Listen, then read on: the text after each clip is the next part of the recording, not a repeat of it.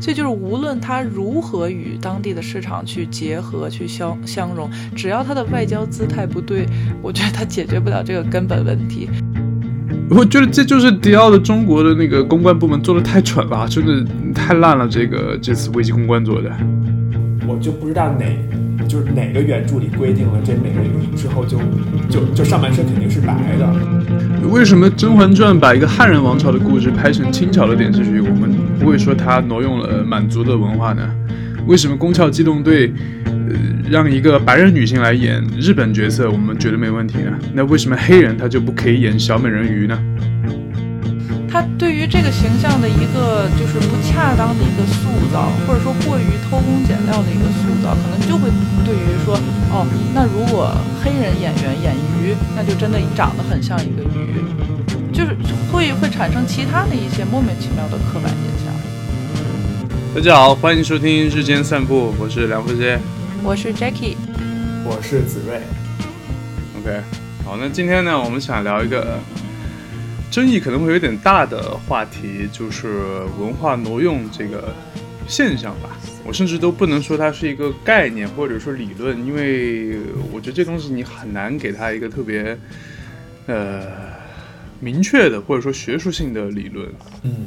所以，我们今天就试图聊聊，从现象上来聊聊，就是我们可能观察到的一些所谓被称作文化挪用的这些现象，然后我们试图从里面找到一个大概的定义。那当然不是说一定要给它一个定义啊，就是可能给它一个轮廓吧，就是大概在什么样的范围内，我们会称它为是所谓的文化挪用。因为这个东西其实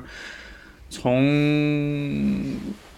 二十世纪后期开始就已经是一个比较敏感的话题了，但我发现最近几年它非常的就是，呃，有热度，对，嗯，非常有趣，尤其最 好，没有，我一会儿会说我为什么觉得非常有趣，OK。啊，蹦蹦，那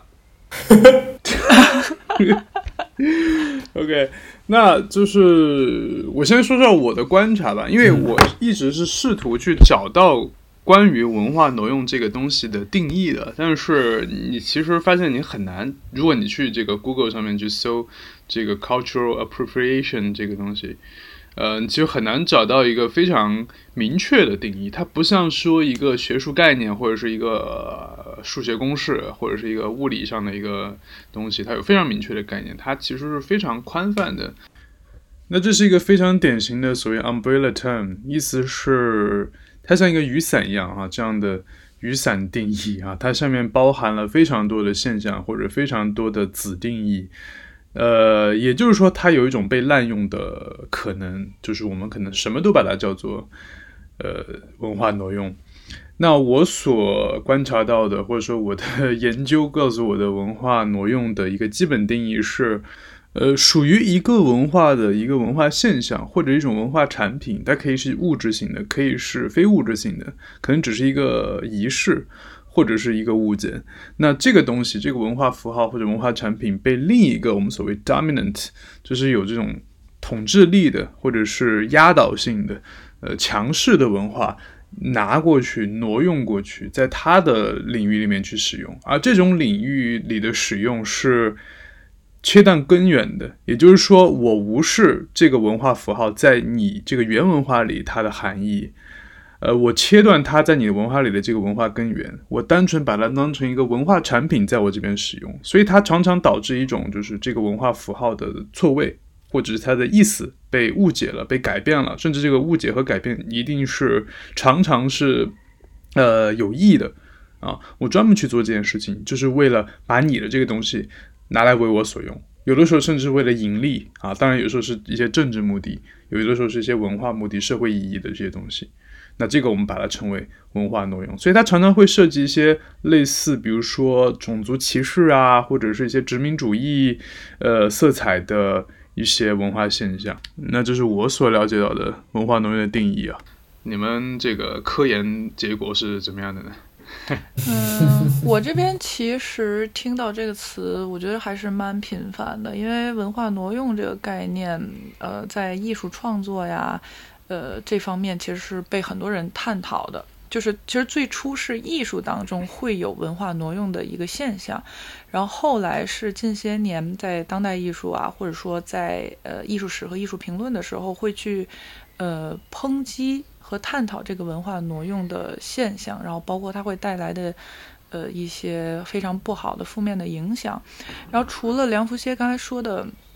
那那几点定义，我还想补充的就是文化挪用，一方面确实是一个强势文化对于一个弱势文化的这种挪用，它比较像是文化挪用。但是，呃，从我个人的理解，比如说一些 cosplay 啊，或者说我们对某一种主流文化的向往和学习，这个其实就有一点点不太属于这个定义了。然后，另外一方面就是文化挪用，它会带来的后果是会对于它的原文化。呃，让外界对这个原文化产生误解，或者是直接导致原文化的消亡，这个时候我觉得才会提到“文化挪用”这个词。反正无论如何，它应该是一个比较负面的状况，才才会用到这个词。嗯，子睿呢？子睿呢？呃，我想先确认一点，就是你们是认为文化挪用是强势文化对弱势文化的挪用，对吗？对，这个是它的一个基础点，但其实，呃，这也是我之后想要好好谈的一个点，就是如果你要说到它一定是强势文化对弱势文化的一个呃掠夺吧，那其实首先强势文化这个东西的定义就很暧昧，你很难说，呃，当然我们说现在说起来啊，就是在一个宏观层面上，那比如说像美国流行文化这样的一些西方文化。相对于东方来讲，那当然是这个，呃，强势的。但是在一个相对的这个情况里面，你去讲的话，比如说，呃，如果是中国的一个东西，哈，我拿了一个西方的东西过来，但是在中国的这个场域里面，那比如说首都或者是上海这样的一些地方啊，我们把它拿去用了之后，那么这个东西如果跑到呃，被流传到了，比如像这个比较边远的地方，或者一些十八线城市这些地方，那呃，这个文化的强势在内部会不会再有一个划分？所以这个我觉得还是挺挺挺值得去聊的一个东西。对，它还是嗯。呃，它还是有一个，就是说我们判定的这个范围吧。然后我还想明确的一个点，就是说被挪用的所谓的弱势文化，不代表它是一个小众的，也不代表它是一个历史沉淀比较浅的文化。它只是在一定的判为，就是判定下，甚至可能一个没有什么文化的文化主体会去挪用一个更深沉的文化，即使那个文化看来更大，但是它在某个语境下，它并不是一个强势的角色。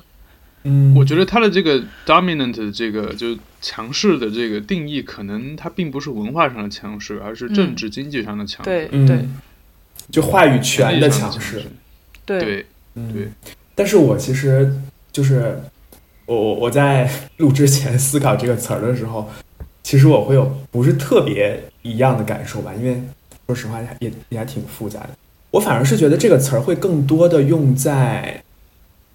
你文化本身并不够，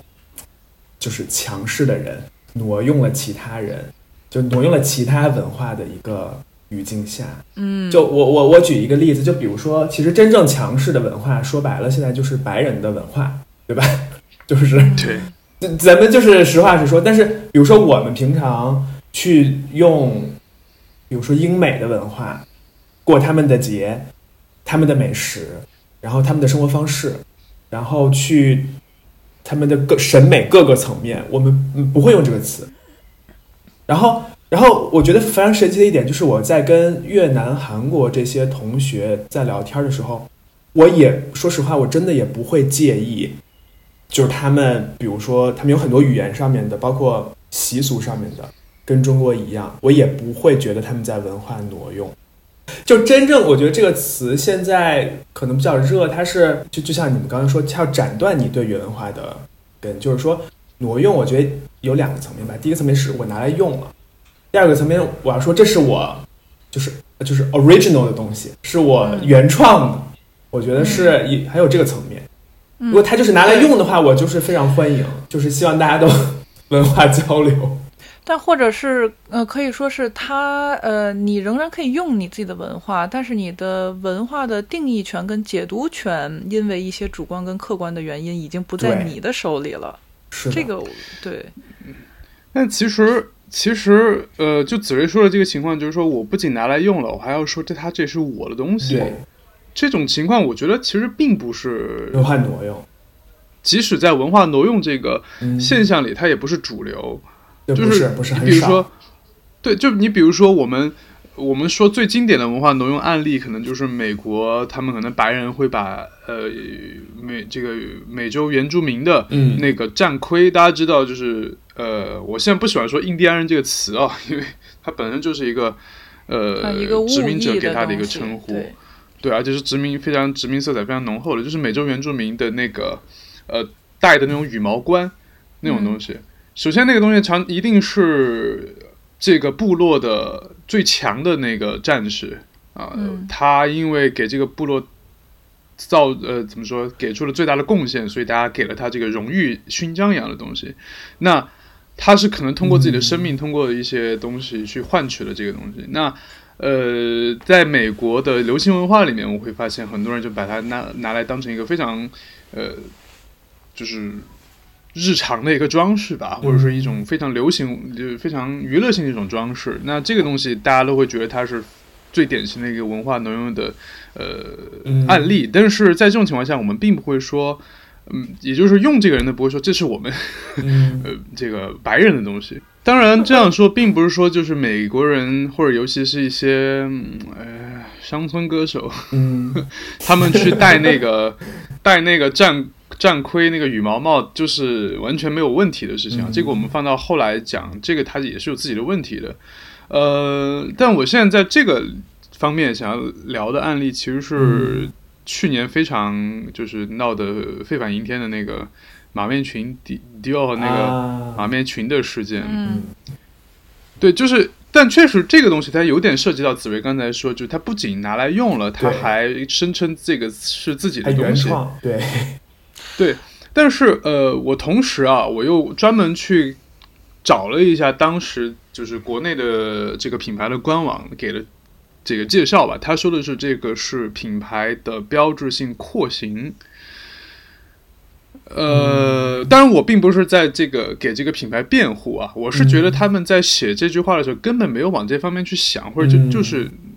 就是考虑不周到，嗯嗯。或者说就是当然也包含着一种这种嗯奢侈品牌特有的傲慢，就他根本没往这方面去想。确实，这个裙子的那个结构以及它的款式，它就是马面裙的那个几乎一模一样。嗯然后他给的，因为其实他我们攻击他最多的一个点就是他说这个是品牌的标志性轮廓、标志性廓形。那但你其实，因为我之前跟一个学服装设计的打版师聊过这个事情，他说，如果你严格抠字眼的话，廓形这个东西它是没有问题的，因为这个裙子最终展现出来的那个形状，就是你穿在身上的那个有点 A 字裙那个形状，它确实就是迪奥在二战之后的一个所谓 New Look 的那个，就是腰细腰，但是撒出去比较宽的那个一个梯形的这个形状，它确实在廓形上，它这么说是没有问题的。但是我们在考虑这件事情的时候，首先第一点，我们被那个完全就是跟马面裙一样的这个结构，呃，被就是我们觉得这个是最大的问题。然后又看到了就是标志性廓形，品牌标志性廓形，其实我们就不会去想说，啊，那他说的他说的这个廓形到底是什么意思？反正，在我们看来，这就是一个要抢夺我们文化的一个东西。那我们觉得这个东西是很受不了的，但同样，我又在想一件事情：我们在服装上面啊，比如说旗袍，我们没有人会说旗袍是中国人挪用了这个欧洲的或者是西方的这个立体剪裁，或者是女士袍服、裙装的这晚礼服的这个、这个这个，因为首先我们、我们一直被教育说，OK，旗袍是一个传统服饰，我们在很多的这个礼仪性场合，那礼仪小姐会穿着旗袍，我们觉得这个代表了我们的民族怎么怎么样。但其实旗袍它的出现是很晚期的，至少民国之后才会出现这样的东西。首先，它的剪裁完全就是你现在放到你跟一个晚礼服做一个对比，它是没有任何区别的，它只是在晚礼服的基础上加了一些中式的元素，比如说盘扣，比如说立领，比如说一些花纹什么的东西，这个东西。但你没有人会说，OK，这是一个文化挪用。反而 我觉得很有意思一点就是前，也就是文化挪用这几年开始火起来的一个初始事件嘛，就是一个美国的高中生穿了一件旗袍，然后在网上大家就说他文化挪用。但你追根溯源，这个东西的基础版型其实是西方的晚礼服，然后你把这个东西拿过来说，OK，这是中国的传统服饰，它代表我们的民族性。然后这个时候，西方人又把它拿回去，他穿了，然后我们又说它是文化呢，这就开始套娃了。我觉得你这个是一个很很有意思的一个呃一个一个事情。所以文化挪用在这里到底是什么？嗯嗯。我想先说一下那个迪奥的那个事件啊，其实我觉得跟梁福杰你形容的这个和我的印象和我认为的一些重点其实不太一样。我觉得最大程度上把这事儿激化的原因是背后的那个韩是应该是韩国设计师还是在韩国做了一个什么东西来着？就是他其实从本来的一个廓形引入到他的解释角度，是不是说，比如说这个东西是韩。韩国的传统服饰，或者说的一个韩国设计师找到的一个灵感等等的，就是他中间掺杂了这个东西之后，他才在这个呃简就简中网络上给发酵了。但是我根本不知道这个事情，还有韩国人在里头对。对。参与，这戏份真是没有在追踪。其实就是我，我是觉得就是截止到呃迪奥去说这个从设计美学版型这方面的东西和是不是文化挪用，这中间是很模糊的，就像你说的。然后，但是有一部分人他可能受不了的就是，应该是扒出来这个设计师首先是韩国人，然后再加上好像迪奥在于这件事上后来是有一点点有点像打浑水吧。就是是韩国的一个什么呀，或者在韩国做的一个什么东西，反而跟中国一点关系都没有。包括它的推广是可能在韩国市场是比较重的，这个有点刺痛人了。然后这个点也是我认为的，就是文化挪用的，就是一个根本问题所在。就是说，首先先不说这个裙子的型，呃，是属于谁，或者说谁可以用，而是这条裙子版型的决定权已经完全。不在我们的手里了，就是无论最后是韩国的还是中国的还是迪奥的，他的他这场战争永远不是拥有文化的这几方，他其实就是在迪奥的手里，而且他不会以一个公正的身份身份去站出来说。呃，针对马面裙这个事件去谈，他就就是会说啊，这是一个版型，或者说我们韩国也有这个什么，中国中国也有这个什么，就是这个东西就是文化挪用当中话语权导致的问题。对我我我我觉得 Jackie 补充的这个点其实特别重要，就是其实，在 Jackie 补充这一点的时候，我一直都觉得，我我的逻辑是这样，就是为什么迪奥的标志性廓形，对吧？它的那个原话讲。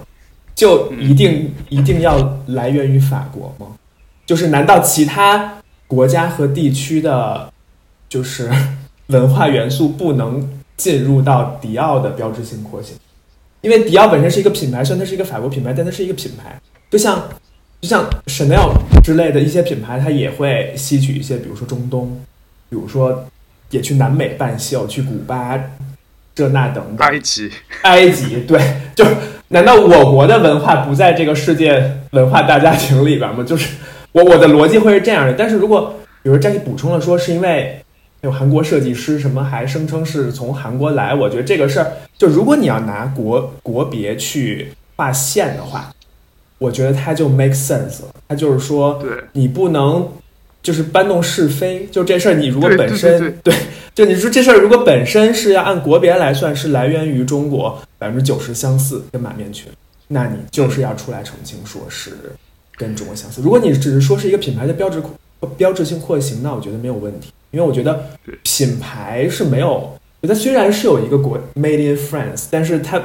本品牌本身是在全世界都会对吧，都会有存在。我觉得。我觉得这个这个问题其实很有意思，就我我还想补充我前面为什么笑了一下，就是在开场白的时候，啊，应该是 Jackie 还是梁无邪说，说，尤其是这几年，嗯它特别甚嚣尘上，是因为我觉得这几年就是，就是从更高一层级的，就政治经济来讲，其实是比较，就民族主义是比较强的。但我们在思考文化挪用的时候，本质上有一个大的前提是，文化是分边界的。我们就有一这前提，我们才能挪用嘛。你得才把这这东西从 A 处挪到 B 处。所以我觉得是因为这几年本身整个的世界就是开始就是啊，我们中国人就是要这样，然后韩国人要有什么什么文化，然后我们这个欧洲也要，比如说追求什么战略自主，这那的，就把这个文化上的这些东西，其实是作为一个社会跟经济的投射吧。嗯。嗯，我觉得是这样，就是我们现在聊了这个问题啊，就是跟马面裙或者是我刚刚说到旗袍这个事情，呃，嗯，它成其为问题的原因是我们有一个根源的东西，就是文化产权这个概念。嗯。因为法国是一个非常重视自己文化产权的东西，呃，不是一个国家的，不是一个东东西，对，好，因为法国是一个非常重视自己文化产权的一个国家，所以他们在这方面是非常重视的。但是你看，他法国他并不会，呃，在全世界各地说 OK，你们不可以挪用我们的文化哦，反而他会觉得。我去推广这个东西是非常有价值的。你们看，在全世界，你在在国内有多少法国文化中心，对吧？他们都是在例行的去推广这个东西。呃，我觉得问题的关键在于文化产权的归属。迪奥的错误就错在了刚刚 Jackie 说的，他没有把这个产权的归属讲清楚。嗯因为我们在说到产权，因为法语它叫这个 patrimoine culturel，就 patrimoine 呢，就是有点像英语的那 heritage 那个词，就是遗产这个词。你既然是遗产，你肯定得有一个这个产权人，这个东西它归属谁？那呃，法国人自己对它的定义就是保护遗产的那个公权力，就谁在保护它？那自然就是这个这个这个这个国家。那呃，你迪奥就你用了这个事情，其实没问题。我相信，呃，如果迪奥把这个东西说得很清楚，OK，这个是，即使他说这个是迪奥的标志性廓形，但是我们借鉴了中国的一个传统的款式。我甚至可能，如果迪奥他这个公关足够聪明，他甚至把这个东西专门拿出来，呃，去，嗯，就是夸奖一番，对吧？这个甚至我说我我去吹他啊，我说这个中国的这个版型真厉害，然后放在我们把它这个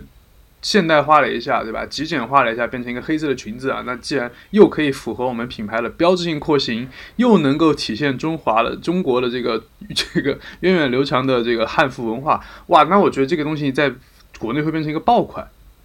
其实你到后来你看啊，后头那个罗意威那个牌子，他们我觉得他们也挺鸡贼的，就是迪奥这个马文琴事情出了之后，他们立刻出了一个那种类似胶囊系列，我不知道你们有有没有意识到，其实很简单，就是 T 恤跟卫衣，但是那个 T 恤跟卫衣上面印了那种欧呃中国的那种就是彩彩色瓷瓷器的那个呃就是一张照片在上面，然后卫衣和 T 恤的颜色就用的那个瓷器的颜色，然后就一波那个呃营销在国内其实赚的还挺多的那个系列，我听说。他们我觉得就是吸取了迪奥的这个教训，然后去做一件事情，就是我用了你们的这个文化，但是我说的很清楚，这就是中国的东西，这个没有人会说它文化挪用。嗯其实我觉得迪奥之前也有也有也有这样的一系列东西，我们知道它的高定，对吧？他们以前 Galliano 在迪奥的时候，几乎每一期高定它都会有一点点，你说它文化挪用也好，你说它什么也好，就是日它有一个日本的系列。有一个中国的系列，有一个还有一个埃及的系列，那个一看就知道这是日本的，这是中国的，这是埃及的，没有人说它文化挪用。当然，呃，有人批评它文化挪用啊，但是那个时候是没有激起任何的这种民族情绪或者这种愤恨的。我觉得这个就是，呃，尤其对文化挪用这种非常模糊的概念的话，你一定要把那个话术给掌握好，嗯，就是把这个归属权给讲清楚。嗯，我觉得这是文化挪用的，呃，这是文化挪用的第一层。或者说最根本的那个东西就是文化产权。如果你把文化产权完全给改掉了，那你当然我可以批评你说，我甚至可以骂你说你这种你是文化强盗，它都不是挪用的问题了，这就是强盗的问题。嗯，第二层我觉得是可以再讲的，就是对这个文化现象的臆断，甚至说魔改。嗯嗯，我们可以之后聊这个。Jack，您刚想说啥？我我想说的就是，就是刚才那个例子其实挺好的，就是我就是其实像提到文化挪用这个词的时候，就是带有一个很强的一个政治性的。呃，点在里面。其实，当谈到文化挪用，为什么它不是子睿说的那种文化交流，或者说我们只是吸取我们好的东西，我们去输输出我们好的东西？因为它有一点变成了呃不同国家之间的一种文化战争的感觉。嗯，但是文化之间不一定是要以战争的形式出现，它也可能就是文化外交的形式，或者说什么文化友好啊等等的。但它关键点在于你的这个政治和外交的姿态是什么。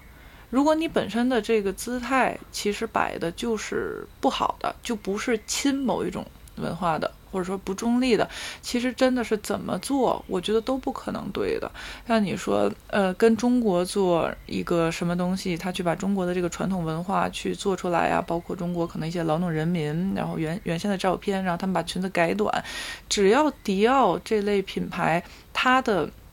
文化外交姿态摆的不正。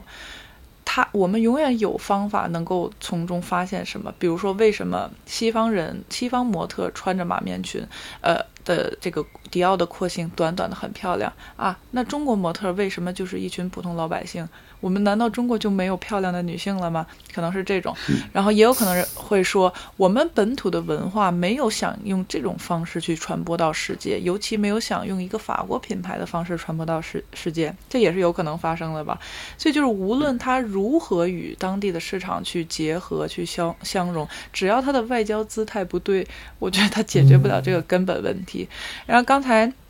趁在说的时候，我就又去迅速翻了一下这个迪奥马面裙的事件。就是它有一个小升级的点，是在于，嗯，当时可能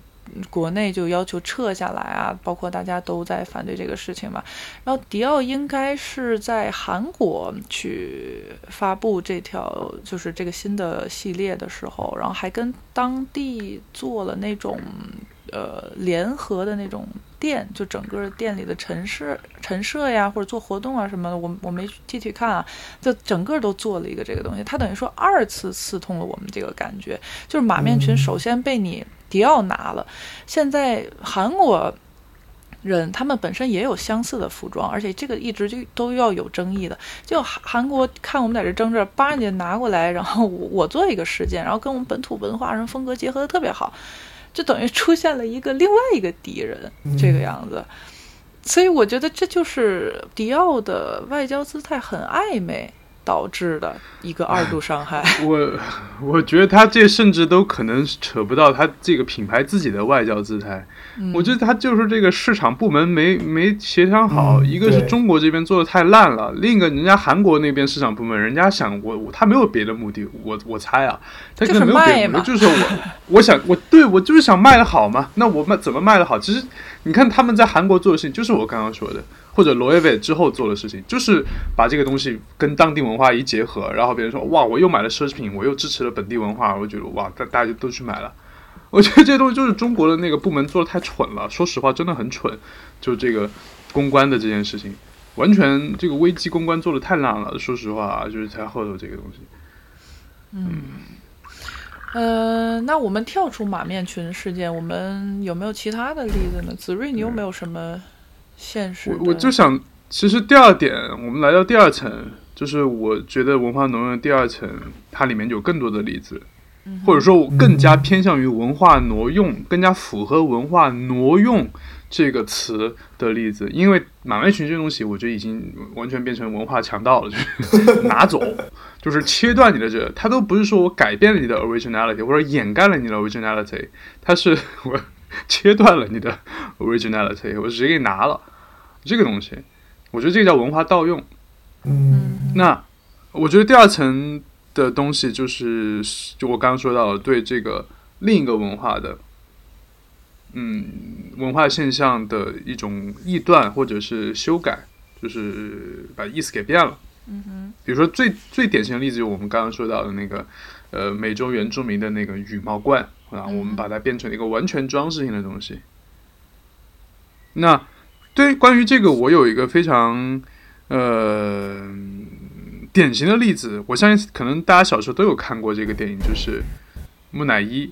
那个嗯好莱坞拍的电影。嗯哼，嗯因为在那个里面，它基本上就是把整个古埃及的文明做了一个彻底的挪用，它里面错漏百出，嗯就完全只是借了那么一个，嗯，就外壳吧，这这个外壳还是千疮百孔的，就然后拿过来用，然后就编了一个自己的，完全是美式精神内核的这种孤胆英雄的这样的一个故事。因为其实最最基础的那个，我不知道大家有没有看过那个电影啊？因为它一开始是说有一个古埃及的祭司，然后他特别坏，然后他嗯这个跟法老的宠妃去通奸，然后最后还暗就是谋杀了和这个宠妃一起谋杀了法老，然后后来他们两个人一起被活活的做成了木乃伊，后来这个祭司变成了一个怨灵，然后特别强大的黑巫师怎么怎么样？但其实这个祭司本来在古埃及是有这个人的，而且这个人是在埃及文化里是被非常。呃，崇敬的，因为他对因为他是一个怎么说文化名人啊这样的一个 一个人士。你好比说，这个时候他们突然拍了一个，哎，后来好像哎，这哎呀，现成的例子就有，他们第三部木乃伊不是把秦始皇变成了一个 这种角色吗？对对，反正就是这样的一个东西。然后后还包括比如说他们在里面做了非常多的这种装饰的，或者说这个建筑的一些错漏，比如说我们看到他们会把这个，比如说一些神庙的呃那个神像，他们因为也当肯定也是当时的这个道具还没有到那个水平，因为你看到古埃及的神像，不管它可能几十米高、十几米高，它都是一体成型的，它是一整块石头雕出来的。比如说方尖碑，它一定是一整块石头雕出来，即使它可能那么那么高，十几米高、几十米高，我不记得。但是你看电影里，它倒下来之后，首先那个方尖碑上的这个象形文字就是乱写的啊，然后它倒下之后是就是一段一段那变成那样的一个东西，然后它里面所有的神话呀，哦，还有一个很典型的例子，我们知道，呃，埃及的这个呃亡灵书，其实是名字听起来很吓人，但它其实是这个国家的一个宗教经典，或者说它其实是一个温暖的东西，它是去引导这个人的亡灵去极去往极乐世界，它其实很像圣经这些这样的一个东西，但是。在那个电影里面，亡灵书就被塑造成了一种那种黑黑魔法的、呃、那种咒语集，就好像那个他可以通过念亡灵书，然后就驱召动一些什么圣剑。阴兵的对那种感觉。对对对对对，而且圣甲虫也是，他们把圣甲虫变成一种就是很可怕，像异形一样的东西，可以钻到你的皮肤底下然后乱走。但是圣甲虫在古埃及是很神圣的一种昆虫，它是推动着这个，因为他看到屎壳郎嘛，对吧？就推啊，着推太阳的那个，对他们就会把这个东西想象成一个神，然后他在天上，太阳都推着太阳从这个东边到西边，然后再再周而复始，这是一个很神圣的东西。你就好比说，我不知道，就有人拍个电影，把阿阿波罗这个太阳神搞成一个就是那种，嗯，或者说 或者说这个凤凰是一个邪恶的吃小孩的鸟什么之类的，如果放在我们自己的文化里，对嗯，对，就是这样的一个东西。呃，这个东西我觉得就是非常典型的所谓的文化的魔改，或者是这个对一个文化现象的主观臆断。当然，这个是很值得批评的。我觉得这个东西就是所谓强势文化对他的一种，嗯它这个强势文化他自己有一种傲慢，就是它我我就拿来用，就是在装饰上我去把它拿过来用，但是我自己并不 care 这个东西本来是什么样的一个意思。嗯，其实这但种反还挺反过来我还想对对对，我还想举个例子，但就是这种文化挪用在我们这儿也不少，我不知道大家有没有意识到这一点，在我们的电影里面也不少，但这个东西，呃，我先举那个例子啊，就是我想到的例子，一个首先就是那两年特别火的，哎，是谁拍的？陈凯歌吗？还是谁？《猫妖传》是谁拍的？《妖猫传》陈凯歌，啊，对，妖猫还是猫妖？我记得。是妖猫，whatever。对，那个里面发就是有非常多的，如果我们这么去严格的讲的话，它就是文化挪用。首先，我记得有一个非常荒谬的场景，就是在他们那个宫廷宴饮的那个场景里面，大家都会当时的宣传口径就是说，哇，这个电影呃复原了大唐的那个呃盛世景象什么什么的。但是很荒谬，在那个主场景里面，皇帝，我们的这个 唐朝的伟大的皇帝，他坐的那个座位是跟现在天皇的那个天皇御座一模一样。大家可以去搜一下天皇御座这个东西，就是呃，我们说到跟皇帝有关的那个御啊，就是御用啊，御驾亲征那个御座就是座位的座，天皇御座，它是在一个室内的，像一个亭子，但是金色的，上面应该有凤凰那样东西，那个是天皇和天皇的王皇后，呃，每人一个，就在那，这这他们就会坐在里面接受朝拜什么的，直接把这个东西拿过去用，就摆在那。然后还有什么呢？就是所谓的唐破风，这个是一个我们经常在所谓的唐唐朝电影或者唐朝电视剧里面看到一种，呃，我们误以为是唐朝的东西，因为它有个名字叫唐破风，它是一个建筑上的构建。我们在很多的日式建筑里面会看到，它是什么呢？就是在一个呃，比如说像房檐一样的地方，或者是像那个。呃，大殿的那个入口的地方，它那个入口的门廊上面会有一个，我把它放到 show notes 里面吧，大家有大家可以一看就知道，我也不好描述，就是一个弯曲的这样的一个形象。然后在《猫妖传》里面也有，就是女主角吧还是谁，在坐在那个唐伯峰下面，就是在那儿就是跟大家挥手啊什么的。然后还有同样的例子，就是比如说。当年范冰冰演的那个《武媚娘传奇》，大家都觉得哇，那个妆造好美啊，好大唐。但其实上面，如果你稍微去看一下，都不是都没有多古代，你都不用扯到平安朝，就是就是现在的，或者说江户时期的那个 歌呃舞伎歌舞伎用的那种绢花的那个头饰。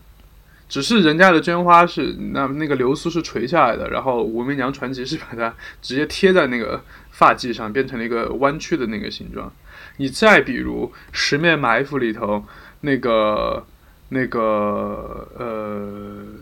章子怡在跳舞的时候戴的那个就是颤来颤去那个冠，那个冠也是日本的一个非常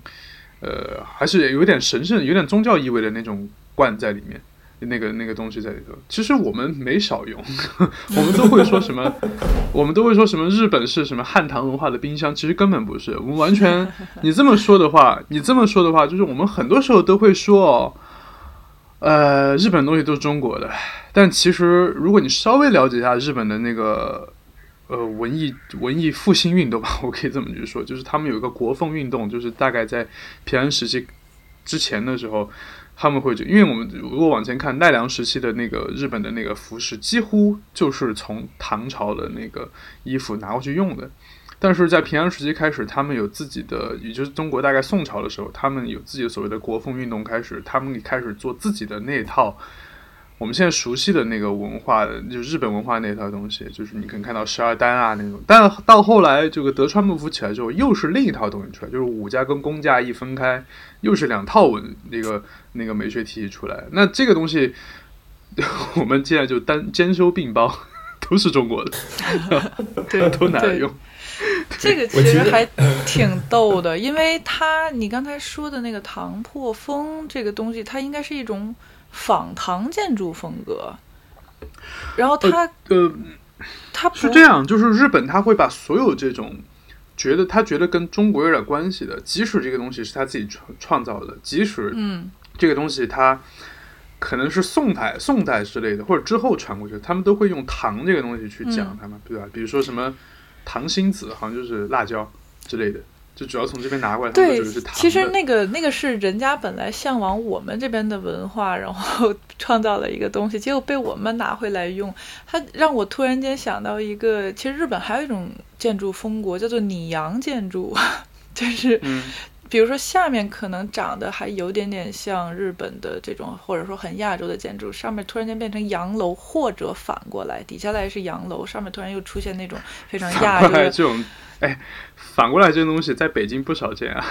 它对它其实逻辑上，对它逻辑上是一样的。因为还有什么哪个火车站不也那样吗？这个就下面全是那个钢筋混凝土，上面框盖了一个。首先，它是因为这个这个通用逻辑是非常常见的，即使在西方也都在那么办事儿。比如说，呃，中中国风、中国热的那个时候 s e r i 然后还有后来的 j a p a n i s m 日本主义这些东西。然后一方面是这个这个非常简单的一个逻辑，就是我们去向往一个我们认为外观上非常可取的一种风格，然后他做了一个小的创造。然后另外一个是，我觉得也跟中国最开始的很多建筑的人才是从日本回来的，所以他们可能也受到了嗯这方面的一个，呃，就是反正说回来吧，就是你可以想象在拟洋风这件事儿，比如说。有一天，呃，法国拍一个路易十四的纪录片，然后他要重现一个，或者他去创造一个非常绝美的场景，然后他这个时候做了一个拟洋风的建筑，然后路易十四坐在里面，就觉得非常奇怪。所以我觉得它已经不仅仅是一个文化挪用了，是有一个文化出口转内销的一个 文化回锅肉的感觉。我我突然想到，荷兰有一个呃拟中风，就是如果来这个荷兰旅游的话，会有一个叫什么纪念品叫戴尔福特蓝，然后它嗯。它其实就是大概在嗯荷兰的黄金年代，真的十六、十七世纪左右吧，就是因为中国不是会产出青花瓷吗？然后他就大量的对，他就大量的从中国进口很多青花瓷，但是他他就学，但他又烧不出来瓷器，他只能烧出来陶器，然后他就在那个陶器上就是漆成，就是看起来跟咱们青花瓷一样的东西，但是其实你离近了一看，就是那那质量差的特别远，这算是拟中风吗？但是他们就是其实 literally 会说这是受到啊、呃中国的影响，对，嗯，这个东西真的不少见。你看现在欧洲欧洲有名的几个瓷厂，就是德国的 Meissen，然后那个匈牙利那个 a h o n 然后哦还有那个丹麦那个 Royal Copenhagen，就是皇家哥本哈根那几个瓷厂都有呃仿青花瓷的一个系列。即使他们后来已经自己在做瓷器了，但是他们嗯也会就是去画，就那个梅森那个蓝洋葱，或者是那个科皇家哥本哈根那种。但你其实你仔细看，画的特别的，就像小孩画了青花瓷那种感觉，很好，很很好笑。对，那你你们两个说的这个东西，其实刚巧是我今天想举的一个文化挪用的例子，但是嗯它是文化挪用套娃，对于我来说，就是。呃，就是你们两个刚才说的那个东西，就是我之前提到的 c e 就是呃中国中国热吧，可能叫做中国风，嗯。因为我不喜欢中国风这个词，是因为即使是现在国内对于这个 c h i n o i s e r i 因为呃 c h i n o i s 就是中国，一般就是 c h i n o i s e r i 它比如说就是中国式的呀，中国风的呀，这这个词。就是很奇怪的是，反而现在会有一些设计师，或者说在美美学追求上，他们会把 c h i n o s e r i 拿回来说这是我们中国的，但这个点本身是很荒谬的。对，因为比如我我举一个例子啊，嗯。就比如说我一直很想吐槽一个例子，就范冰冰穿的那几套所谓中国风的衣服，啊 然后还有那个所谓的中国的高定品牌郭培，哎呀，我的天呐，什么玩意儿？对不起，对不起，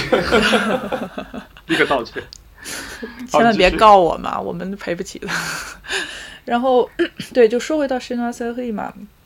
呃，我还是这样，我还是用中国中国风这个中国热这个词吧，中国热。嗯中国热它的一个历史大背景是，当时开始有一个非常澎湃的一个海运，从呃整个所谓东方。呃，传入了很多香料啊、茶叶呀、瓷器啊、包装、绘画，嗯就是还有丝绸或者就是任何的东西，然后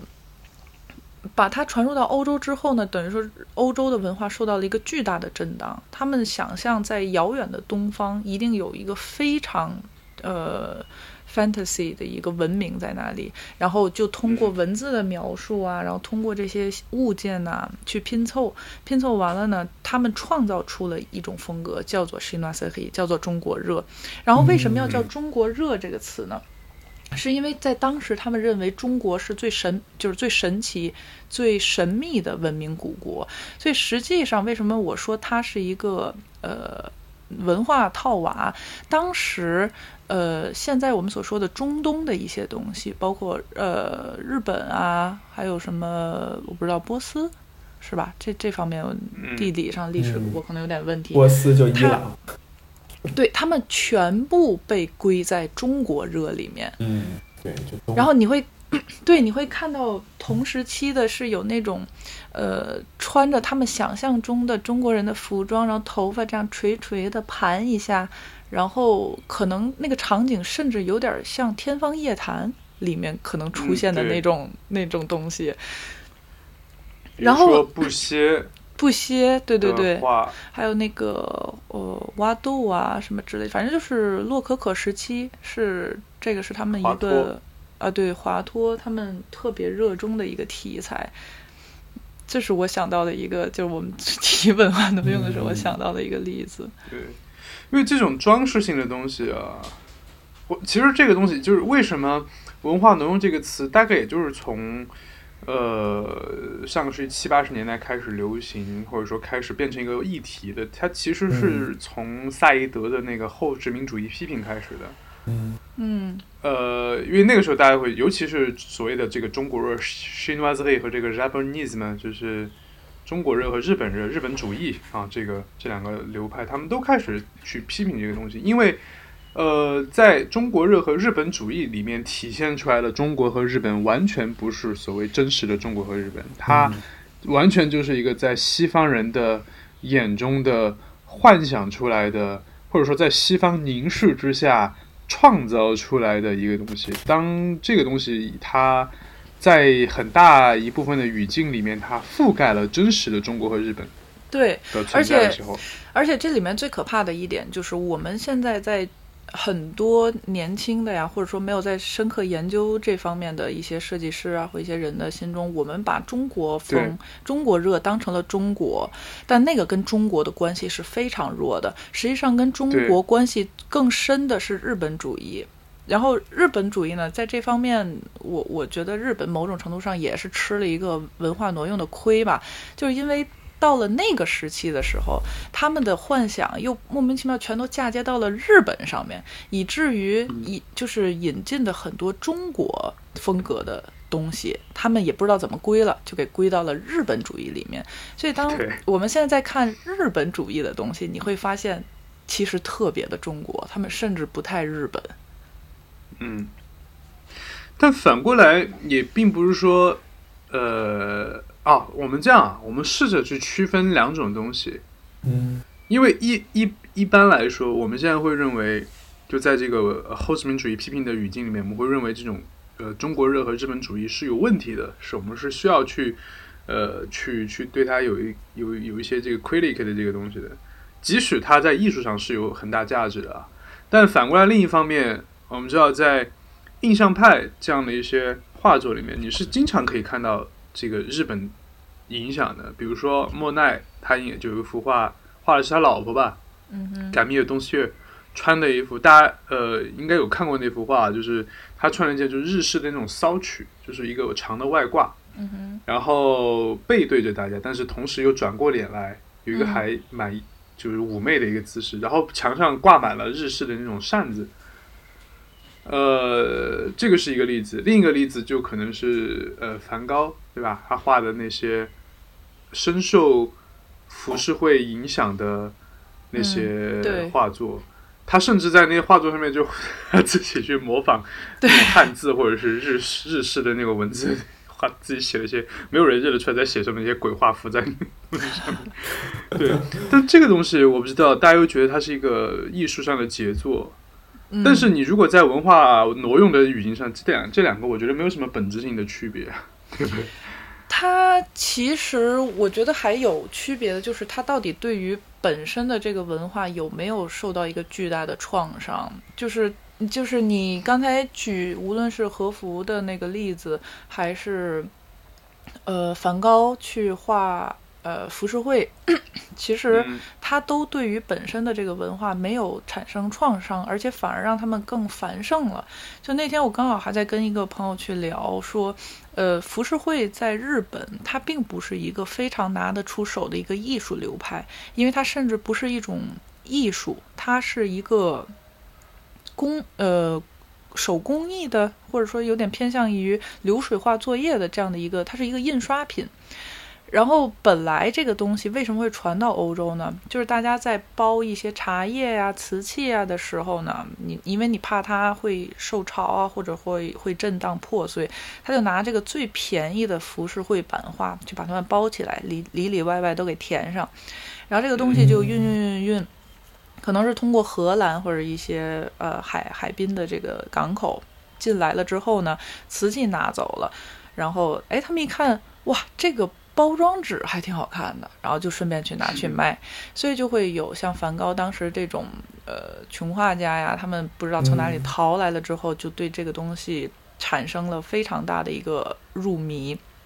以至于反过来浮世绘成了日本艺术当中的一个明珠一样的这样的角色。但你知道，在日本的浮世绘的那个阶段，它是有绘画的。它还是有什么林派呀、狩野派呀，就是就跟我们在画中国画一样，他们也在画这些东西。但是这个又要再说，因为那个时候他们比较好的日本的绘画，其实还是追寻中国画的一些呃风格啊、主题啊，他们觉得那个是更高尚的。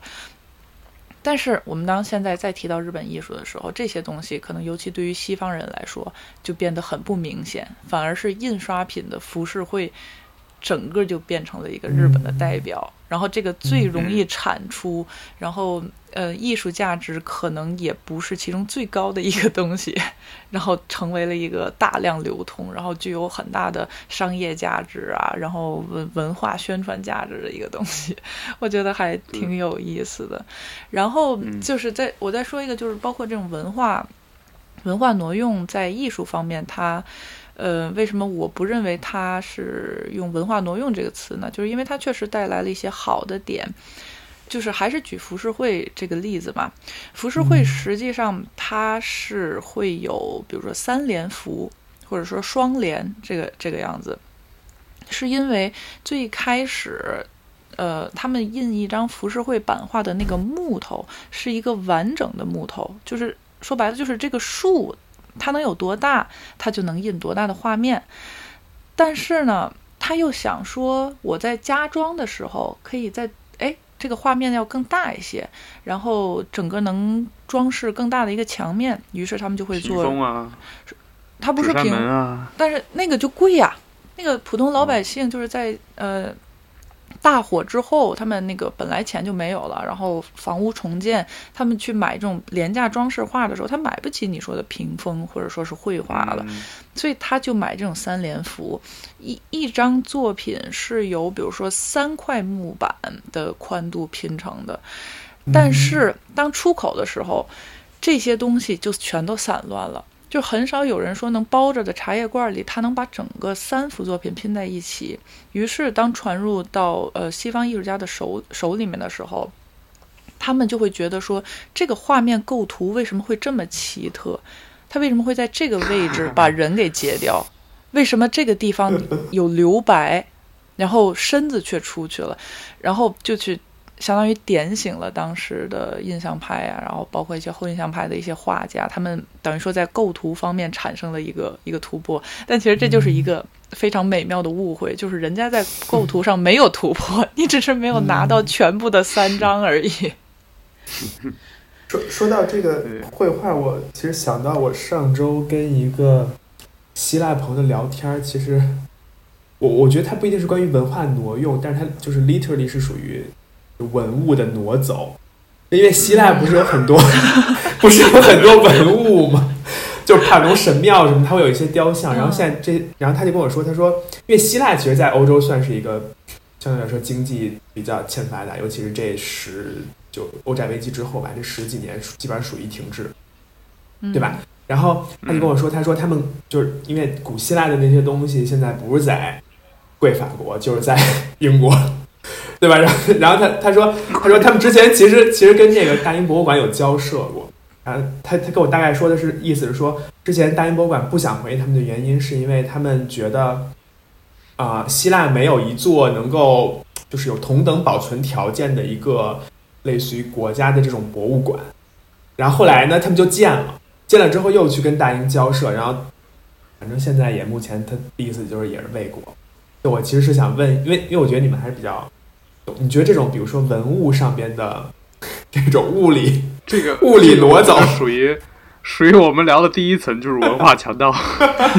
直接拿走了。对，那那你们觉得他应该就比如说，比如说大英，包括贵 贵巴黎那些，就是跟我没关系。全全世界各地的那些，你觉得他们应该归还给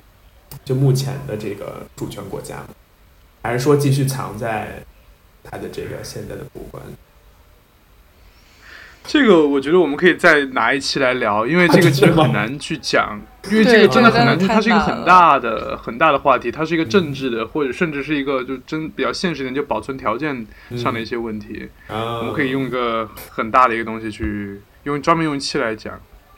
对，现在还需要挖坑了，是不是？对对对对，啊，那现在我们就可以聊聊这个我刚刚说到的关于它定义的第三层，就是。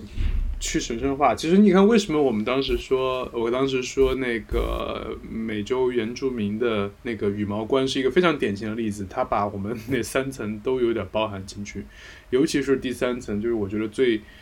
呃深刻的一个含义吧，就是他把一个文化里面，或者说它这个原初文化里面一个它具有神圣意义的，甚至宗教意义的，当然或者是历史意义的这样的一个文化符号。我们去把它放到另一个文化里面，当成是一个装饰性的、世俗化的，甚至有的时候它以一种不够尊敬的这个形式出现。嗯，那这种东西我觉得是需要去批评的。我举一个例子啊，就是呃呃，或者说最常见的例子吧，不是说我要批评它什么的，就是十字架这个东西，它在这个。呃，亚伯拉罕系宗教里面，它都是一个比较 神圣的一个符号，但是放到我们这个中二的青春时期，我们就 把它完全当成一个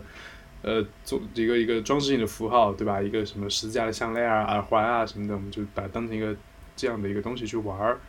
那 这个东西如果非常严格来说，可能也会有人来说这是文化挪用。好，你反过来。很经典的一个东西，就是佛教的万字符，那跑到被纳粹拿过去当成了一个一个纳粹符号，对，呃，还有一些东西是我最近看到一个例子啊，那你知道在巴黎是有一个很庞大的犹太人的群体的，那在犹太教的这个呃体系里面有一个符号是一个手手的形状。然后中间可能有一个眼睛，对吧？它是么一个宗教符号。对这个符号，首先它很漂亮啊。然后犹太人又确实把它当成了一个饰品去佩戴，当然是类似护身符的这样，其实跟十字架可能类似的一个符号。还有就是六芒星，对吧？大大卫之星这样的一个东西。嗯。然后我之前是看到有一个中国中国人就去说是要去买这个东西，然后买的时候那个犹太的店家就不肯卖给他。为什么你长得这样，你就不像是一个会信犹太教的 一个人？对他卖的时候，就就没有卖给他，然后他就在上面去，就是发在社交网站说，就是这个说的也不是很好听啊，这些话我就不复述了。就是我要买你个项链，你都不肯卖给我，你这就是高傲什么？他就完全没有意识到这个东西在犹太的文化里面它是神圣的一个东西，而不是说你可以拿来去纯粹当装饰的一个东西。那。我觉得这个这个层面的文化挪用啊，如果我们要较真的话，它是很值得去较真的一个现象。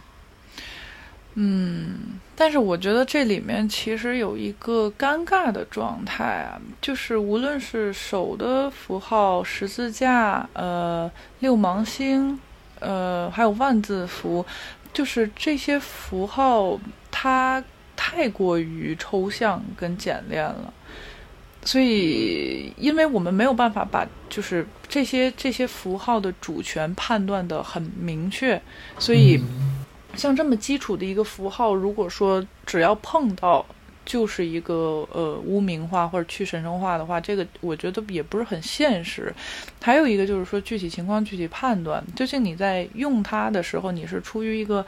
呃，什么样的心态？包括你，即使是用不好的心态去使用了这个东西，究竟这个追责人应该是谁？其实都都不太好说的。比如说，呃，中二时期我们去佩戴十字架的项链啊、耳耳耳环啊，而且通常这个耳环我们是只戴一只耳朵的，这样，对，就是这样的一个。场景的出现，其实并不是说我们作为中国的青少年去挪用呃天主教、基督教西方的一个文化，它它其实很简单，就是他们学到这些东西应该是从 emo 朋克、欧美流行文化，对，还有哥特从这个东西学来的，他都没有想过说我是挪用了某一个呃比较深沉的一个宗教信仰或者一种西方的宗教文化当中，然后反而是。嗯，就是西方的这种自己挪用自己，对他们是一个自我挪用，结果挪用完了之后呢，给发扬光大了，就被我们 就是二度挪用了。然后我我想举另外一个例子，但是可能跟你那个例子也是不是很贴切啊，因为它不是很神圣。呃，就是它不一定要神圣，就是可能一一定有它本身是有一定意涵的，但在用的时候就完全把这个意涵给去掉了。对。就是我想举的是，就是西方有一个阶段说黄祸的那个年代，嗯，就是他们其实挪用的是呃中国在满洲的时候的人物的穿着呀、长相啊，甚至就是很刻板印象的、很哈西斯、很 racist 的一个形象。然后那个时候有一个还挺挺经典的，他们塑造一个人物叫做应该是叫做傅满洲吧。对。对对对，嗯，然后当时这个东西本身就起源于呃西方社会受到这个东方冲击之后的恐慌，然后这个形象被造就出来之后，它反过来又造成了另一轮更大的恐慌，就是使得他们排华呀，然后呃污名化呀，把把亚洲人其实是想的非常邪恶的，而且这个影子从。呃，其实最早可以追溯到就是我刚才说的日本日本主义的那个年代，然后到后来傅满洲，然后他从呃什么小说呀、电影啊，然后再到漫画呀，甚至在漫威英雄里有一个人的原型，有一个好像是反派的英雄，也是从傅满洲出来的，但我不记得它叫什么了，嗯。我觉得这个就是单纯的一个种族歧视，就对，而且这个这个种族歧视，它它恰巧就是从文化挪用导致出来的，就是我们最开始说的，它截断了我们这个这个文化的源头对它的解释权、命名权和所甚至是所有的掌控权。然后今天在跟一个朋友聊天的时候，我们就说到这个文化挪用，然后我也提到说可能会产生一些，呃，对于这个原文化的误解呀，然后包括 西方人对中，就比如说中国人的无论是长相啊、说话口音的一个刻板印象。然后我这个朋友他就问我说，呃，那你觉得就是西方人他们这样是在文化挪用吗？然后我就反映了一下，我就说，其实他不能说西方人在文化挪用我们，他们其实跟我们一样，都是文化挪用的一个结果，或者某种程度上说好听一点啊，就是受害者。因为普通老百姓他们对于，呃中国人的一些印象啊，除了那些真的就是 racist 的人，他们有的时候真的是没接触过其他的形象。在早，尤其是在更早年间，然后甚至很多人没有接触过真实的中国人，没有听过他们真实的讲中文，他们就是通过傅满洲这一类的文化挪用，然后给了他们第一和最大的对于这个文化的印象。嗯嗯，对，呃，这个其实说点远了啊，其实就是我觉得这个已经是一个以。怎么说呢？以恶意去进行了一种文化挪用了，就是，对它就是一个纯纯 恶意挪用 的，对的的概念。呃，对我说回之前啊，就是就是我刚刚想说第三层，就是这种所谓的去神化，或者是在宗教领域上进行的文化挪用。因为我想说这个点在哪儿呢？就是文化挪用的这个模糊性。暧昧性实在是太强烈了，因为，嗯，我不知道，可能基督教、天主教以及西方的这些宗教之间的这个概念啊，我比较熟悉的是东方的这些宗教里面的这个现象，比如说佛教里面，尤其是藏传佛教里面有非常多的一个护法神体系，这个护法神体系很多的都是从印度教挪用过来的。嗯。呃，比如说上一期我们说到的那个大呃那个吉祥天母，就是有嗯，会对，会进行细细菌战的那一位护法神，那他其实就是我们对我们很熟悉的印度教的那个女神叫卡利，过咖喱啊就是她。然后我们把它就是佛教把它拿过来变成护法神，你就会发现哦，很多的这种主神，从一个宗教里跑到另一个宗教里去挪用的话，它就会变成一个护法神。它是通过这种方式去进行宗教战争，意思是说，你们这个宗教的主神在我们这儿，它只是一个护法，嗯，一个保镖的一个概念，而我们的这个神才是最厉害的，它有这个现象在这儿。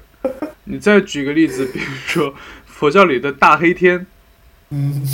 就是如果看一些《鬼吹灯》的朋友可能知道这个 这个这位神啊，但呃这又是一个文化挪用，就是把人家大黑天变成一个邪神，就这个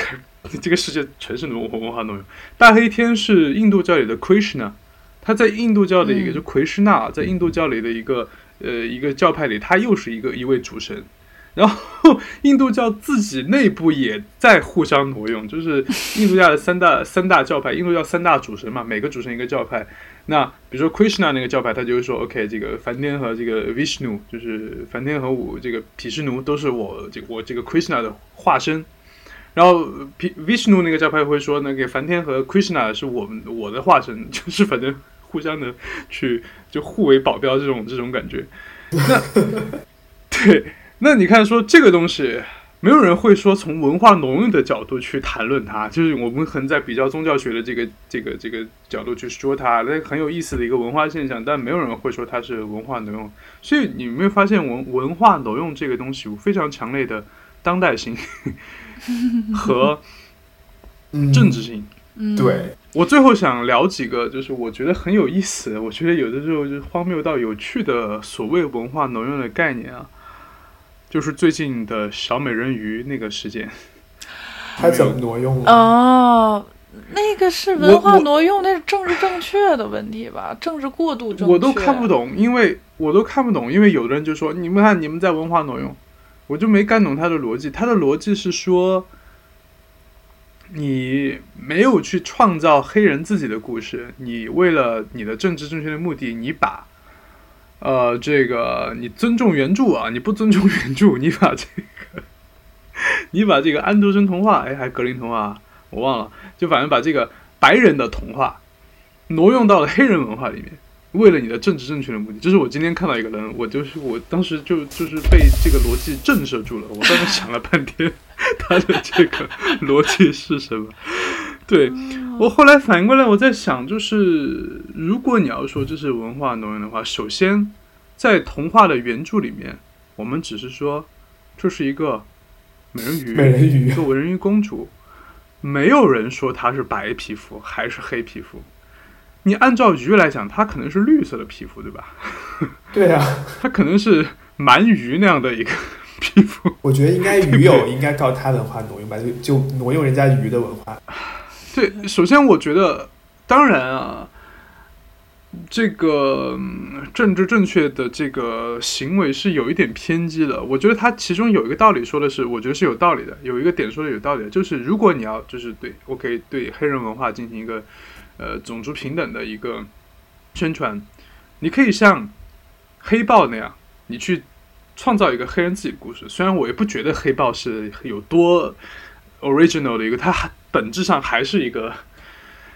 英雄，对吧？那样的一个，只是换了一层皮而已。Anyway，、嗯首先他说的这一点，我是部分我是比较认同的，就是说，OK，你如果要尊崇这个黑人这个，呃，或者尊这个这个宣扬黑人的这个文化，那你去呃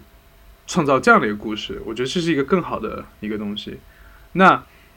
但是我不是特别认同，就是把这个黑人版的小美人鱼贬得一无是处，然后甚至你会发现在现在简中网络上是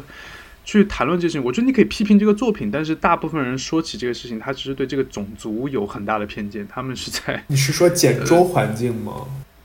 对，那我不知道，因为没有什么可就是没有什么可参考性。我没有说简州环境不好的意思，我的意思是说，道歉。我对对，我先道歉。我的意思是说，在某些简中环境当中的某些评论，真的不要太认真。就是我觉得，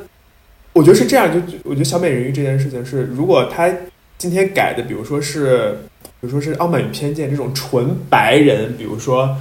啊。白人乡绅跟一个比如说白人小姐的这种故事，我觉得他找一个黑人来演，然后我觉得你说他是政治过度正确，我觉得还 make sense。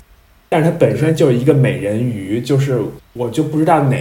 就是哪个原著里规定了这美人鱼之后就就就上半身肯定是白的。你知道哪个原著规定的吗？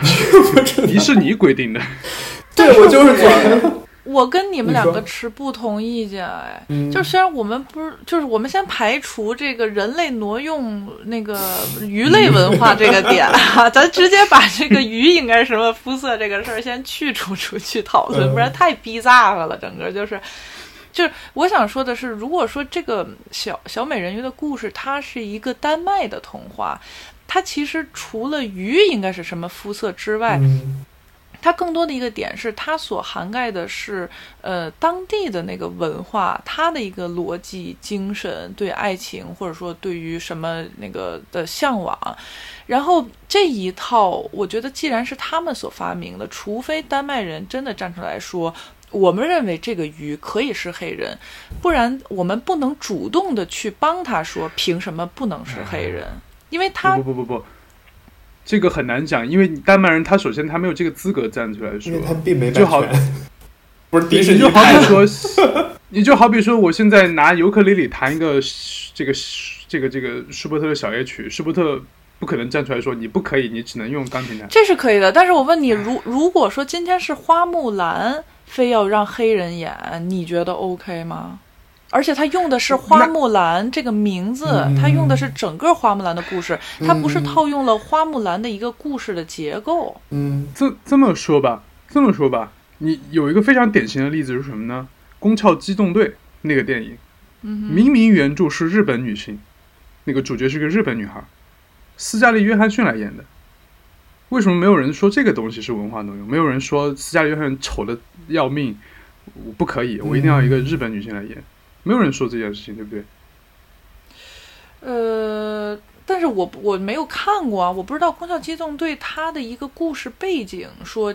它的故事背景就是在日本的都市，或者是不管它背景是什么吧，就是原著漫画里面，就是那些人都是日本脸，然后它的设定就是一个日本的，anyway，反正就是一个日本女性的一个形象。我我我的想法是这样啊，就是在现在的这个创作里面。电影，或者是所有的这个 interpretation，各种形式的这种这种诠释，它都不是说我一定以尊重原著为第一要务。我同意，是的，它可以进行各种形式的这个转换，比如说，对，比如说我们现在现在做的是人种上的变换。那人种上的变换就比，比如说一些舞台布景上的变换，比如说我第一次看到这个哈希呢拉辛的这个剧作叫《费德费德尔》，我在北京的一个这个呃剧场看到的，他就他的舞台完全简化了，它就只是一个流水的一个幕布就在那儿。那这个这个东西它是一个，比如说我们没有人会说 OK，这个我对我对原著不尊重。因为我没有把那个宫殿，这个希腊的这个或者罗马的这个宫殿给它雕雕，给它给塑造出来，我用一个幕布去给它简化了。或者说，我们去拍这个，呃，比如说很多的呃哈姆雷特的这些，比如说像这个莎士比亚的一些剧作，我们不可能完全任何的细节都去还原这个剧作里面所有的一些一切东西，不可能，对不对？那为什么？这些变化我们可以接受，那唯独人种的变化我们不能接受。但是问题是啊，迪士尼其实并不是第一次在这个公主形象上做人种的变化，也不是第一次做黑人的变化。我觉得你应该反过来想，就是说为什么这次引起大家的反感？为什么他会用到“文化挪移”这个就“文化挪用”这个词？因为我记得还有一部动画片。因为还有一部动画片就是《青蛙王子》，其实《青蛙王子》应该也应该是德国的吧，反正也是欧洲的一个就是故事。然后《青蛙王子》的动画版是画的是黑人的故事，而且几乎从始至终可能曾经有过什么声音，但是是是大家是一个就接受了，没有什么问题的这样的一个状态。然后小美小美人鱼这件事儿，就是它整个的这个挪用套用是非常的。不合理的，而且就是说，我不太赞同说这是一个特别好的直观的文化挪用的例子，因为它其实相当于是，嗯，美国公司把丹麦的童话挪用给黑人去使用，就是丹麦人跟黑人其实在里面都懵逼，但是它跟文化挪用有一个共同的，就是点就是在于，他。把这个呃，他的他首先有了一个挪用权，然后他有了一个解释权，然后他他其实黑就是黑人也没说你把小美人鱼给我们拍，丹麦人也没说你把这个东西给给黑人去演绎，你明白吗？他其实跟我们说的那个黄祸傅满洲什么这类的东西是是一样的，就是说跟这个文化相关的人失去了对这个文化的一个阐释权。呃，我觉得他没有到这个地步，因为首先黄祸或或者傅满洲的那个东西，他他创作这个形象的目的就是丑化中国人，嗯，而他拍小美人鱼不黄祸傅满洲这个一方面，他是在那个时代背景下有一个呃丑化中国人的这样的一个目的，但是另外一方面，我觉得。更多的是，其实，呃，从这个影视或者说更更早吧，就是小说这种呃虚构的呃创作形式出现之后，其实西方人非常喜欢写呃探险。尤其是到那种异域国度，然后或者说异域国度的什么东西，要么就是进来，要么就是我们出去，而且通常就是一个呃白人形象，他不但拯救了自己的文明，他还顺带脚拯救了对方的文明，就是人家几千年解决不了的事儿，一个白人进去咔咔一个人全都给整了。对，白白人战狼属于是。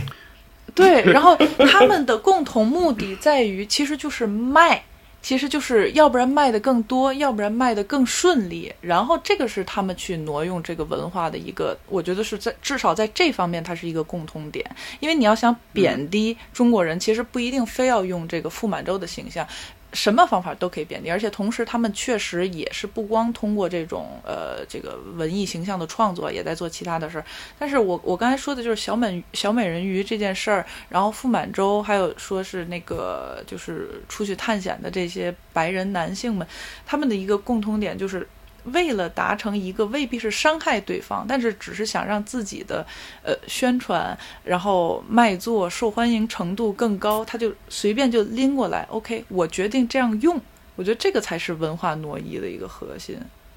嗯，对，反正但我我就现在的讨论点已经在于，就我首先我觉得小小美人鱼这个东西，它让一位黑人演员来拍，我觉得不是没有任何问题，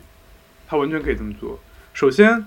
呃，跟傅满洲的区别在哪儿？因为首先在那个时候，大家对中国人的这个形象他是没有一个概念的，他所以你这个时候美国的这个我不知道好莱坞吧，可能就是他有这个绝对话语权的这个东西，他去拍，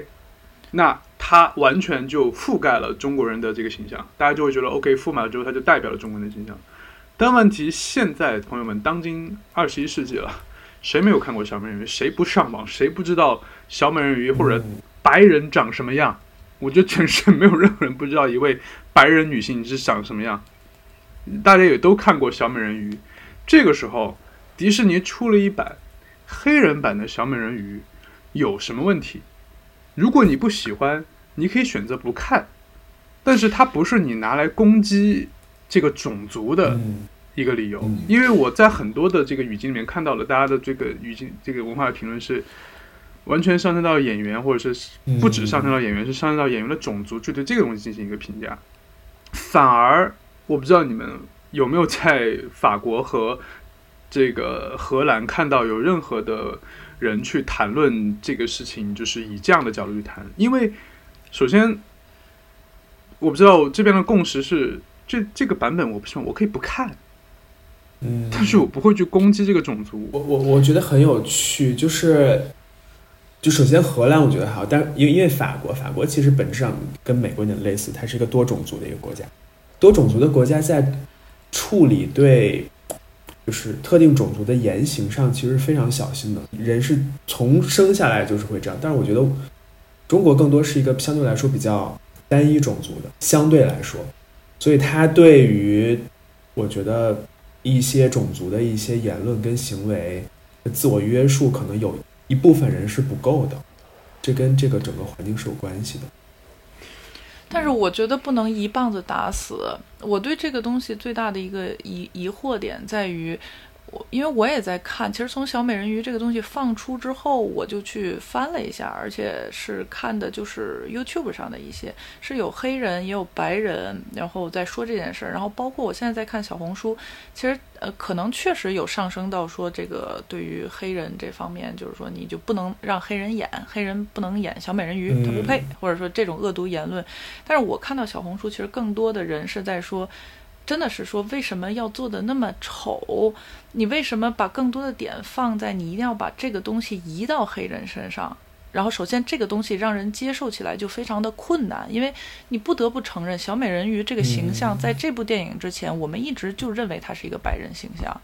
然后本来这个扭转就很困难，然后你现在把所有的气力都认为我只要政治正确，我我放一个黑人演员进去，打着这个不要种族歧视这个牌就能堵所有人的嘴，然后小美人鱼的所有的形象啊、服化道啊，然后场景的设置都是真的是不好看的。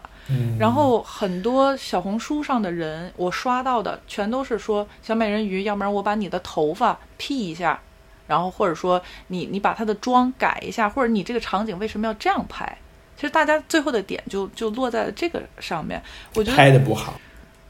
对，其实他就是他拍的不好，他的根源在于他其实就是硬要把黑人这个东西套在小美人鱼的身上，以至于他所有的气力都在这上上。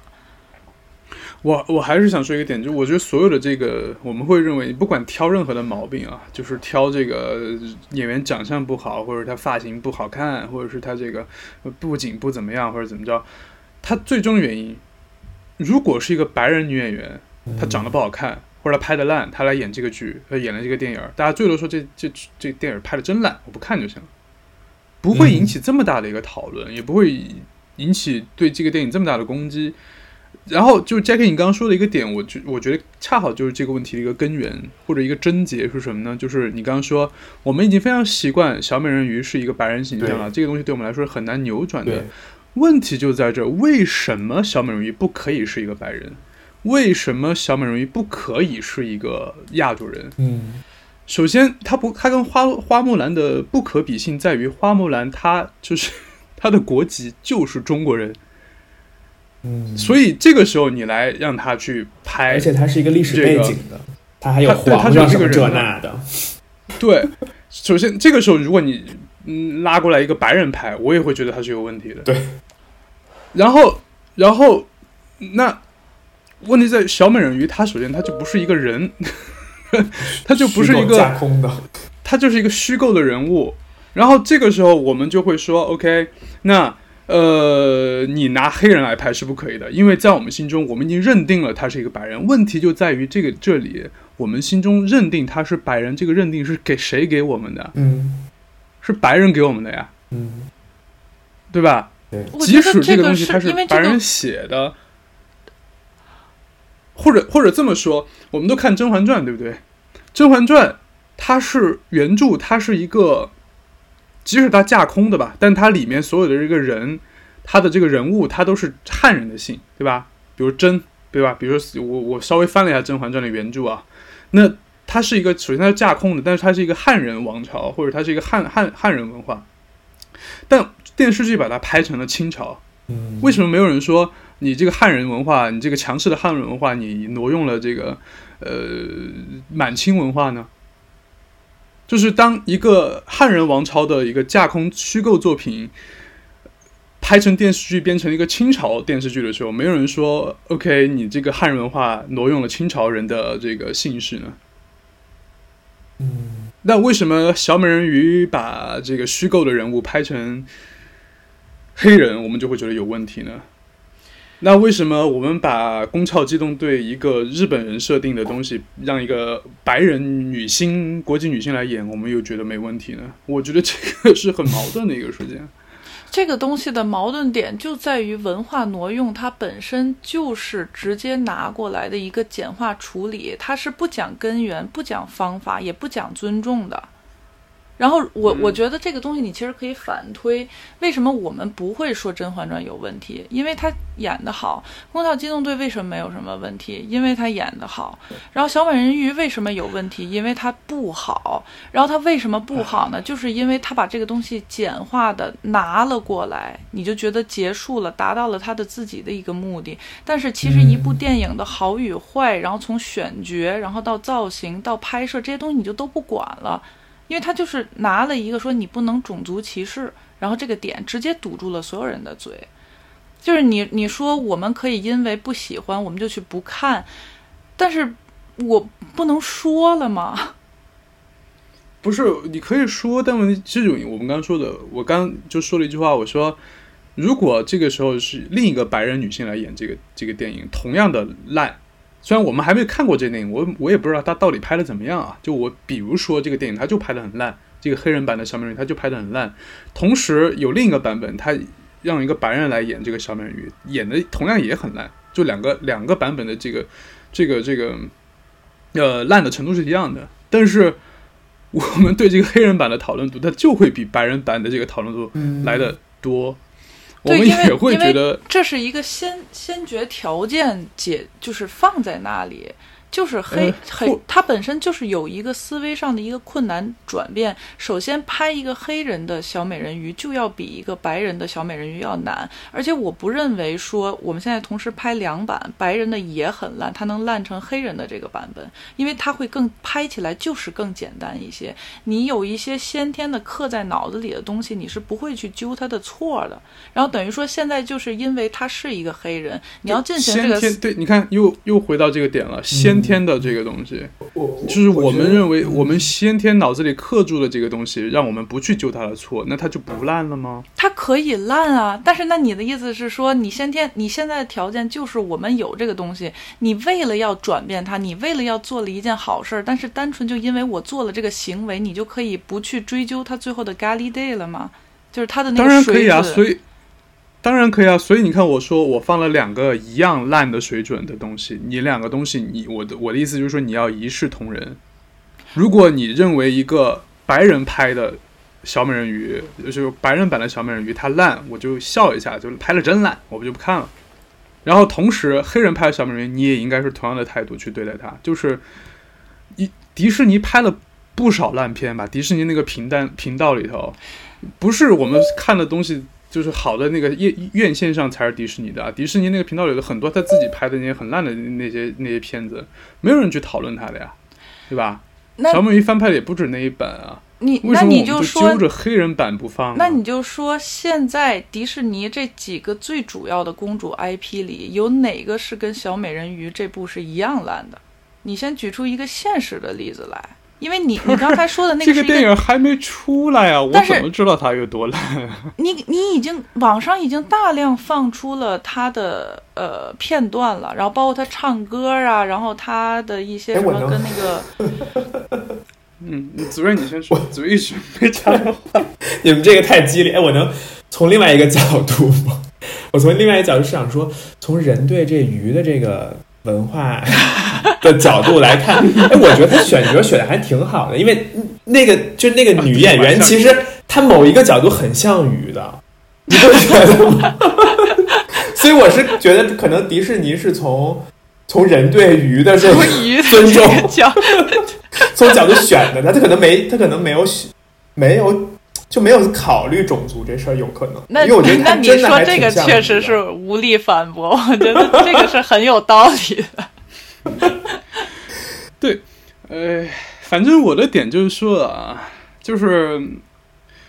如果小美人鱼，我觉得最我认为理想的情况是，就是这部电影虽然一个电影嗯没拍出来，我没看之前，我是不会去说它烂还是怎么样的。对，但就算这个电影它烂，我认为理想的情况就是我们把它当成一般烂片来处理就行了。一般烂片是不会在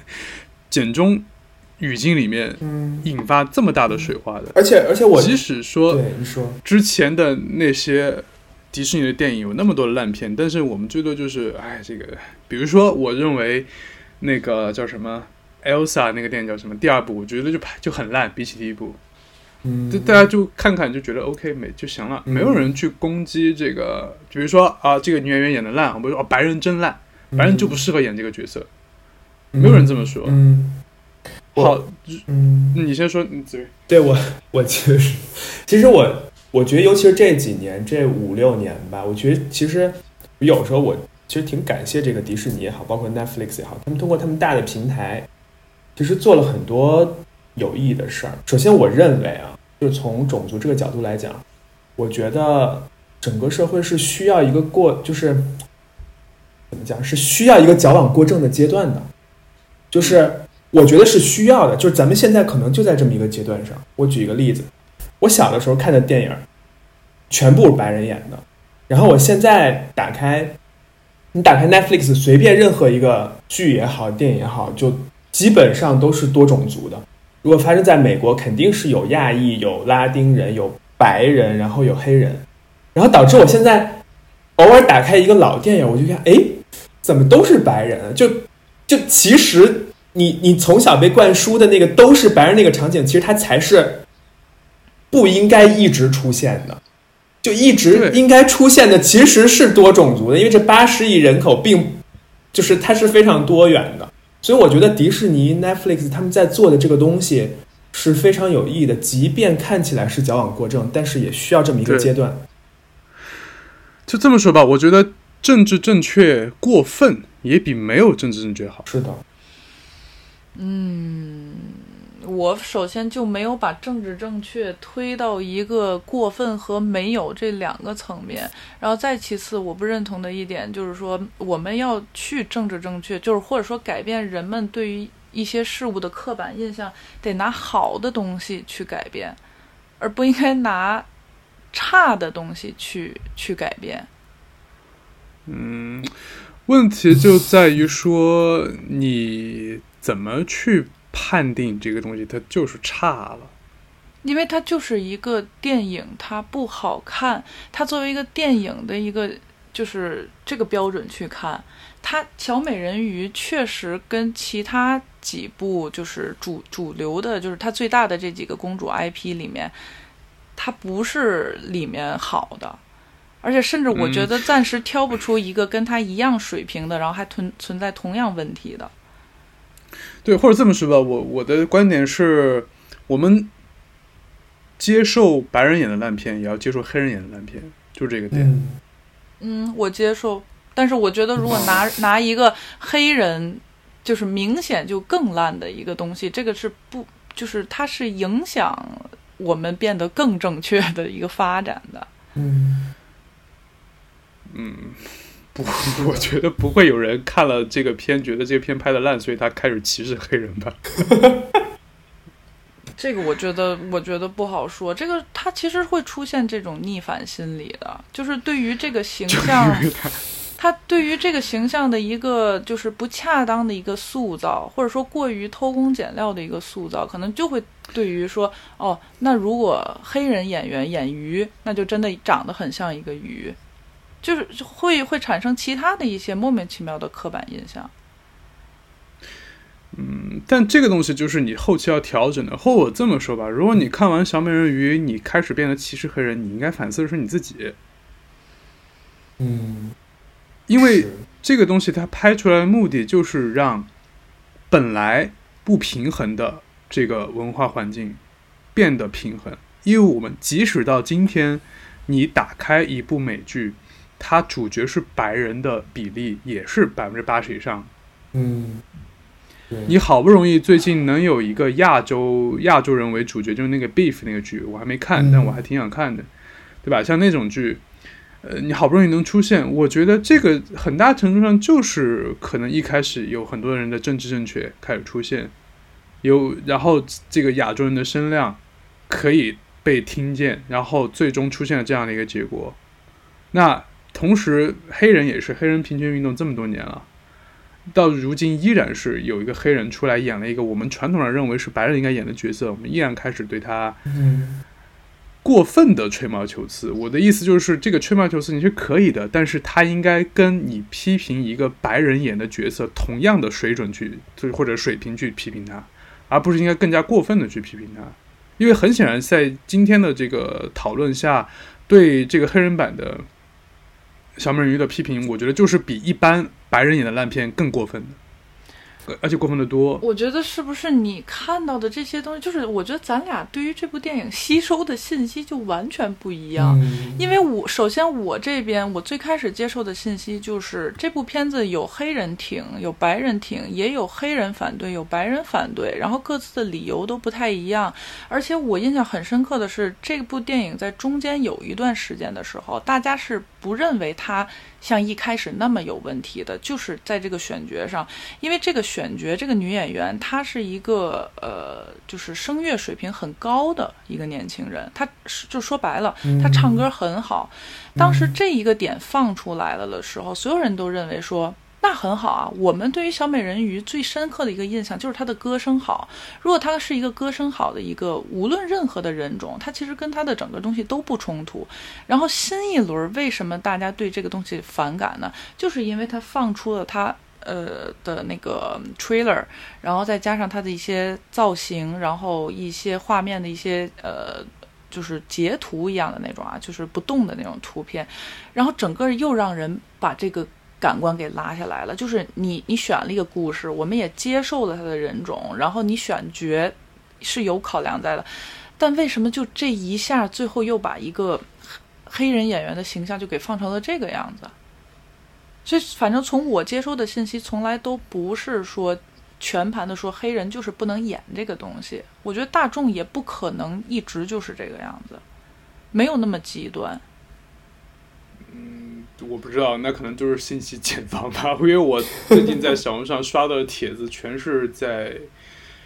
哎，因为这句话我说出来不知道行不行啊。反正我就觉得简中网络对黑人是非常歧视的。嗯，我觉得部分人是这样的，我是赞同。嗯，我不能说全，肯定是，我觉得还是好人多吧。但是有一部分人，就就这么说吧，我觉得其实虽然咱们是中国人，但是其实是活在一个白人男性视角下的。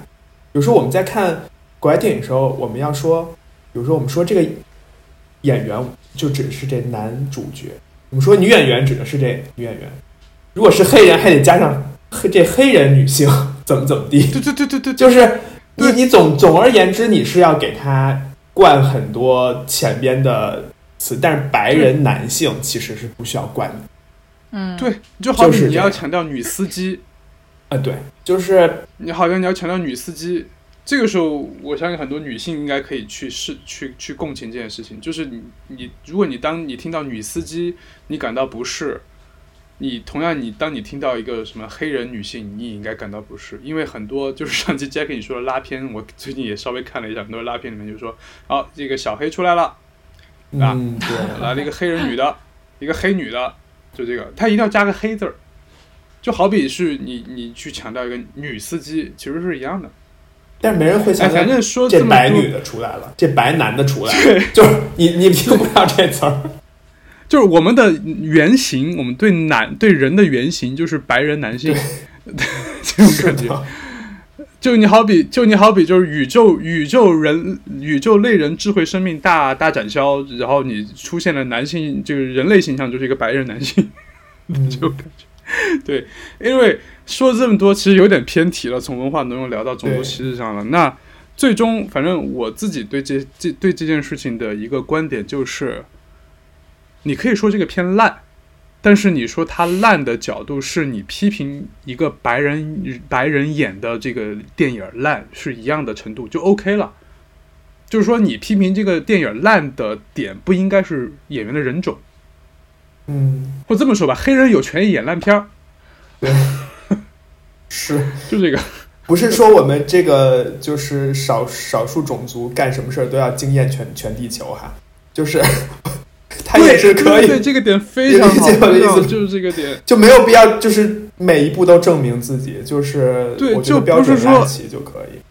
对，就不是说你说啊，我要改变这个刻板印象，我要提升平权，你拿出来的作品必须是最好的。这个你其实是在要求，你在要求一个完美受害者，就是说，你如果女孩如果被那个性侵犯了，那你必须要证明自己非常就是贞洁或者怎么怎么样。我觉得这是一样的逻辑，你不可以要求说，OK，你要在这个世你作为一个少数群体，你要在这个呃世这个这个世界发声，你必须要有最漂亮的声音。我觉得这个不公平。嗯他可以演烂片儿，他可以有很烂的东西出来，但他可以出现。我觉得咱俩的这个区别，真的就在于咱俩接收到的信息不一样，所以我从来没有说把黑人就是人种矛盾放在这个片子现在大家去评判它的好与坏的一个核心里面去。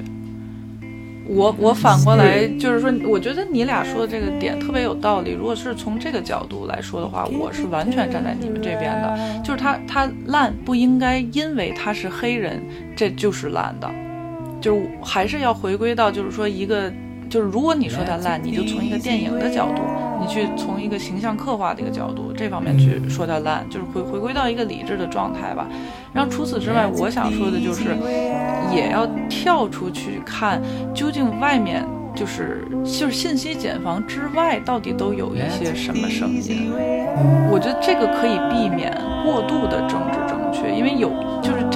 确，其实我们也可以再去聊一期，就是有些问题它已经不是政治正确与否导致的，反而政治正确与否成为了那个问题本身。嗯，好了，下期聊这个吧。那评论区请各位 各位绝们，留下你们的意见。对我下期投投票就搞这个小美人鱼的对好那我们的今，天就聊到这里吧。嗯，好嘞，各位，拜拜，蹦，蹦，拜拜。拜拜。嘣嘣嘣，改变。 I took the easy way out.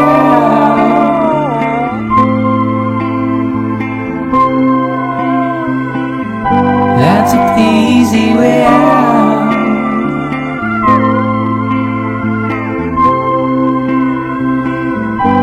I took the easy way out.